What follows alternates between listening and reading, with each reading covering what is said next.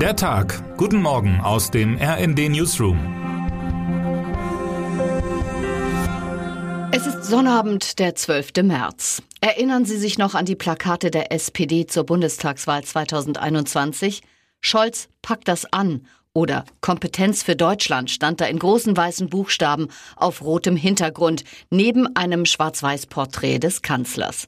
Doch ob der 63-jährige Sozialdemokrat wirklich ausreichend Kompetenz und Gestaltungswillen für das Amt mitbringt, daran gab es in den vergangenen Wochen deutliche Zweifel. Wo ist Olaf Scholz? fragte schließlich das ganze Land. Auch als Wladimir Putin am 24. Februar die Ukraine angriff, dauerte es ganze 36 Stunden, bis der Kanzler reagierte. An diesem Punkt beginnt das Porträt, das Christina Dunz, stellvertretende Leiterin des RND Hauptstadtbüros, über den Merkel-Nachfolger zeichnet.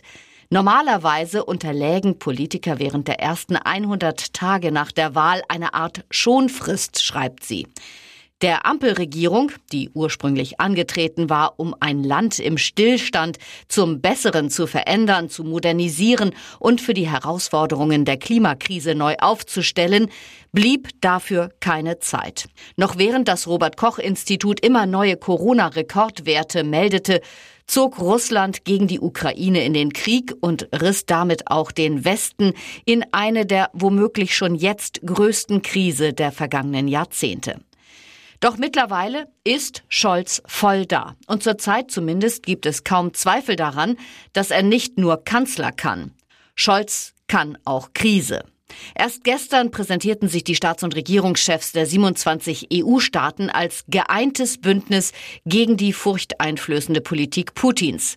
Weitere Waffenlieferungen an die Ukraine, neue Sanktionen gegen Russland und beruhigende Worte für die wegen steigender Energiepreise besorgten EU-Bürger standen auf der Agenda des zweitägigen Gipfeltreffens in Versailles bei Paris. Eine der schärfsten Strafmaßnahmen gegen Russland wäre ein Importstopp für Öl, Gas und Kohle. Doch können sich die 27 EU-Staaten darauf weiter nicht einigen, unter anderem deshalb, weil Scholz sich sperrt. Deutschland ist seiner Ansicht nach zu abhängig von russischer Energie. Die Sanktionen sollten möglichst geringe Auswirkungen auf die EU-Staaten selbst haben, sagte Scholz in Versailles. Es ist nicht das erste Mal, dass Scholz mit einer Entscheidung allein steht.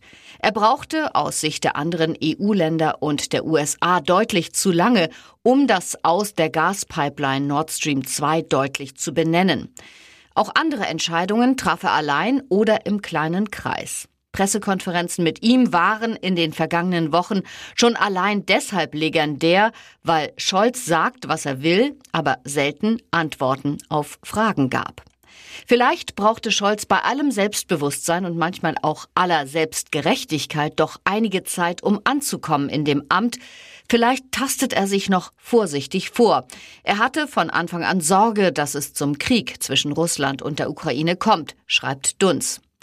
Die RD-Redakteurin hat Altkanzlerin Angela Merkel während ihrer Amtszeit begleitet. Allein bei 50 Reisen Merkels war sie dabei. Bei Scholz waren es bisher fünf. Dunz hält es für wahrscheinlich, dass Scholz sich weiterhin mit seiner Vorgängerin berät, aber er hat auch seinen eigenen Stil gefunden. Spürbar ist das auch auf Reisen. Scholz plaudert während dieser im Regierungsflieger gern mal im Stehen mit Journalisten. Fotoaufnahmen sind von Beginn an, anders als bei Merkel, erlaubt. Seine Berater reisen, anders als früher, im lässigen Look und nicht im Anzug. Und Scholz? Der zeige mehr und mehr, dass er von sich und seinem Kurs überzeugt ist. Man mag Merkel souveräner gefunden haben. Scholz scheint nahbarer. Er kann ein großer Kanzler werden oder scheitern. Für Normalität ist kein Platz, meint Dunz. Corona. War da was? Spätestens seit Beginn des Krieges von Russland in der Ukraine scheint die Pandemie nebensächlich zu sein. Bundesgesundheitsminister Karl Lauterbach und RKI-Chef Lothar Wieler jedoch mahnten gestern eindringlich, dass die Corona-Krise noch nicht vorbei sei. Die Neuinfektionen erreichten bereits am Donnerstag einen traurigen Rekord von mehr als 250.000. Gleichzeitig strebt auch der Bund nach Lockerungen. Als nächstes sollen schon in einigen Wochen in einigen Bundesländern die Masken fallen. Die Uneinigkeit von Bund und Ländern über die Sinnhaftigkeit der Maßnahmen geht weiter. Und doch bleibt der 20. März eine Art Freedom Day. Meine Kollegen vom Team Magazin haben den britischen Corona-Experten Peter Openshaw dazu befragt. Im Interview warnt er vor einem solchen Schritt. Die Pandemie sei eben nicht im Wesentlichen vorbei und die Zahl der Toten werde nicht ernst genug genommen. Termine des Tages. 16.30 Uhr, zehn Jahre nach dem islamistischen Anschlag auf eine jüdische Schule in Toulouse, findet in Paris ein Gedenkmarsch gegen Antisemitismus statt. 17 Uhr Verleihung Paul Ehrlich und Ludwig Darmstädter Preis an die Preisträger der Jahre 2021 und 2022. Dieses Jahr sind unter den Ausgezeichneten das Ärztepaar Özlem Türeci und Uğur Shahin, das BioNTech gründete, und die Biochemikerin Katalin Kariko. Gemeinsam haben sie BioNTechs Corona-Impfstoff Comirnaty entwickelt. Wer heute wichtig wird. Der Düsseldorfer Wagenbauer Jacques Tilly hat für den Karneval eine Putin-Figur kreiert, die den russischen Präsidenten zeigt, wie er an der Ukraine erstickt. Heute soll der Wagen vor dem Brandenburger Tor in Berlin stehen.